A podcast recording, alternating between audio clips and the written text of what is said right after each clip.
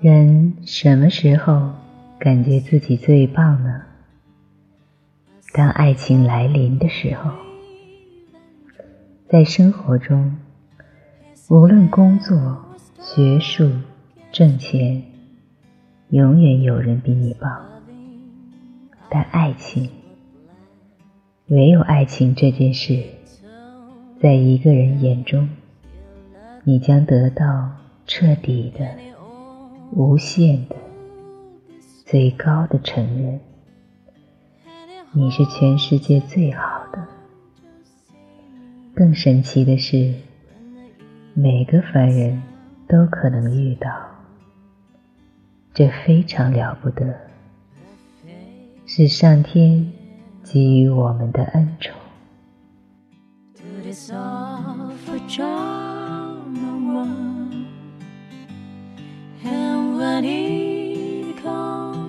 Say goodbye, my heart did overflow.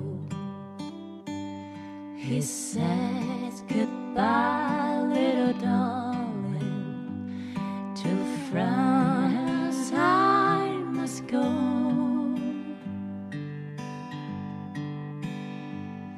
It takes to go down finger and placed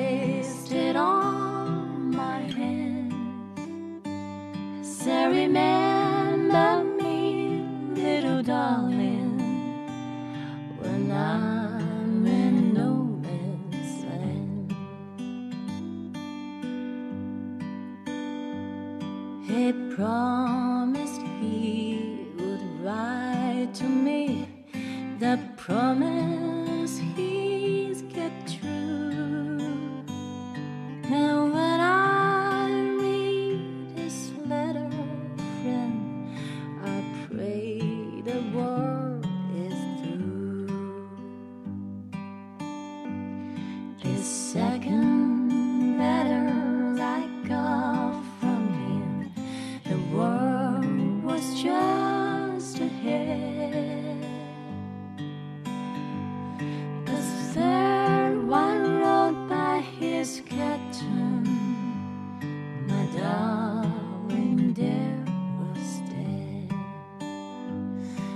I'll keep all of his letters.